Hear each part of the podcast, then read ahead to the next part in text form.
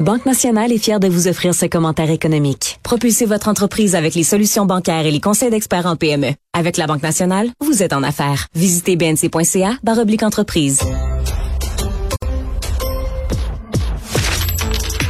Économie, finance, affaires, entrepreneuriat. Francis Gosselin. Bonjour Francis. Euh, salut Mario. Euh, tu nous parles de, des chiffres sur l'inflation qui sont sortis ce matin pour le Canada. De quoi d'autre pourrais-je te parler cet après-midi, Mario? Euh, l'inflation, donc, sujet, sujet de phare de 2022 et qui manifestement sera encore fort en 2023, a diminué euh, de décembre à décembre. Donc, on est passé de 6,8% à 6,3% euh, Certains diront que, bon, ça se ressemble, mais en fait, je te le dis, Mario, c'est quand même une baisse assez significative qu'on observe là d'un demi-point d'un mois sur l'autre. c'est aussi une indication là, que ça, encore une fois, comme je l'ai dit souvent, ça s'en va dans la bonne direction. Puis si on pouvait imaginer une diminution similaire euh, de janvier à janvier, on passerait à l'intérieur de la fourchette des 5 Là, on rentrerait vraiment dans une zone beaucoup plus confortable pour la Banque centrale du Canada. Euh, j'aime toujours rappeler, Mario, que euh, l'augmentation qu'on a vécue en 2022 du taux directeur, qui est passé de 0,25 à 4,25, ça le fait en sorte d'augmenter de manière très importante les paiements hypothécaires pour les gens qui ont des hypothèques à taux variable et pour toutes les personnes qui ont renouvelé leur hypothèque.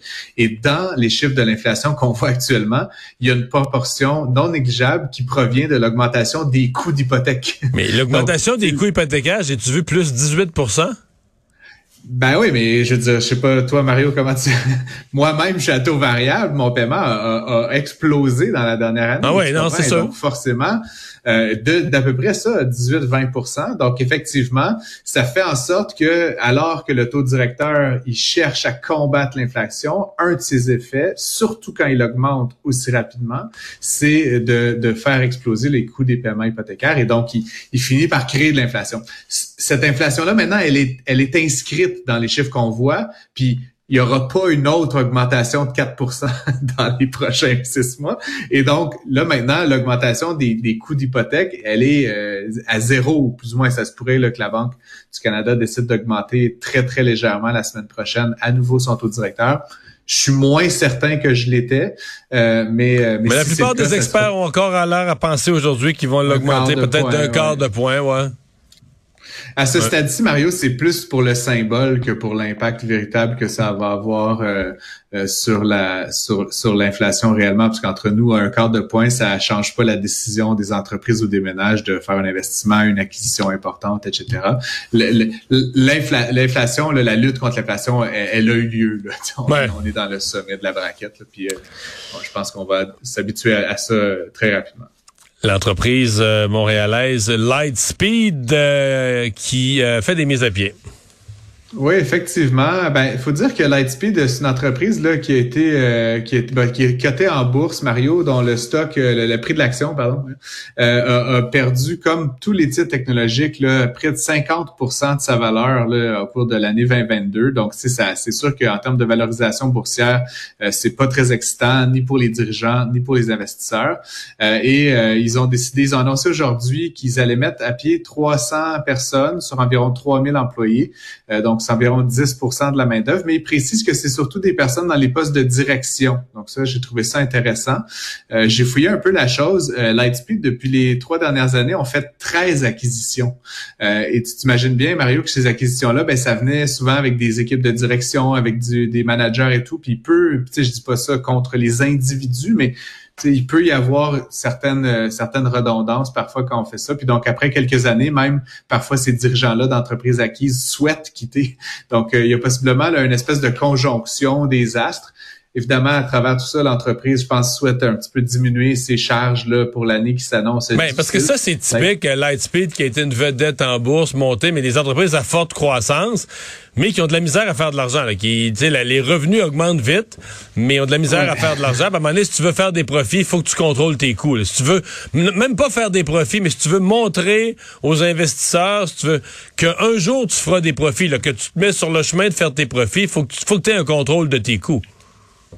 Oui, absolument. Puis tu sais, juste euh, tu le mentionnes, Mario, Lightspeed avait fait son entrée en bourse là, de mémoire en, en, 2019 à un prix autour de 18-19 dollars par action.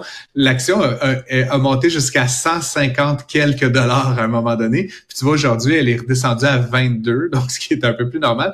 Puis en termes de valorisation boursière, tu sais, tu dis euh, comment les chiffres, l'entreprise fait à peu près 600 millions de revenus et perd 200 millions de dollars par année. C'est ça, pas d'allure. Tu parles de profitabilité. Puis tu sais, faire 600 millions de dollars de revenus avec une valorisation d'à peu près 15 milliards de dollars, il y a quelque chose, tu sais, à un moment donné, c'est, c'est, pas des multiples qu'on voit habituellement. Donc, c'était basé sur cette idée que Lightspeed allait conquérir la planète.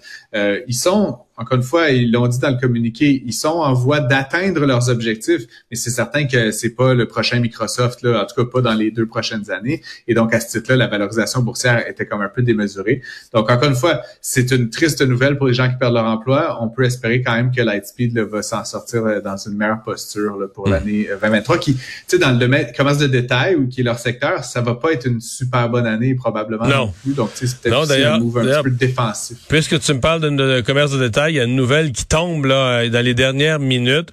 Euh, bisous la, firme de, vente de, bijoux et accessoires, une espèce de Ardennes québécois qui avait son siège social en Beauce. Moi, je le sais, au centre d'achat Rivière-du-Loup, il y en avait un depuis très longtemps.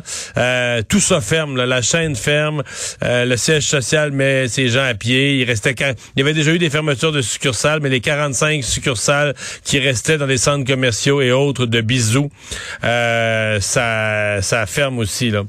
Donc, euh, une entreprise qui euh, il, dit, il cite entre autres l'effet Amazon là, dans la difficulté. effectivement, dans les petits bijoux pas chers, des choses comme ça, il y a de la concurrence en ligne là. Hein?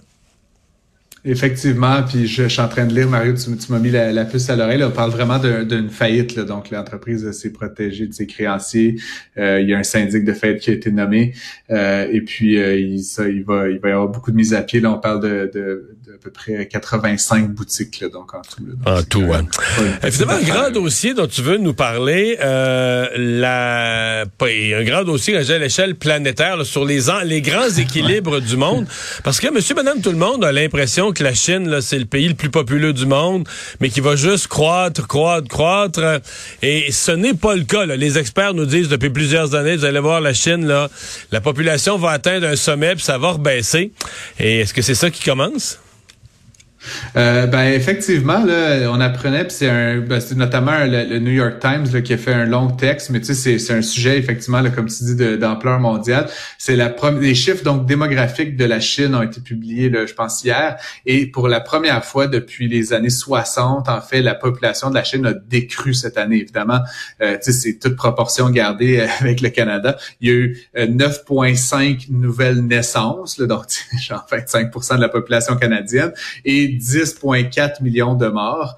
Euh, et donc, effectivement, il y a moins hmm. d'habitants de, la Chine aujourd'hui. La, euh, question, c'est est-ce que la mortalité a été accrue par la pandémie? C'est ça, c'est un peu ça la question, parce que moi, les experts, on parlait de la, la décroissance de la population de la Chine. Mon souvenir, ça devait commencer un peu plus tard, vers 2030.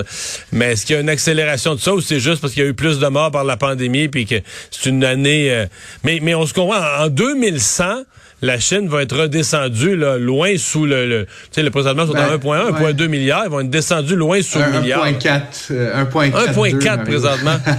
Incroyable. Même, hein.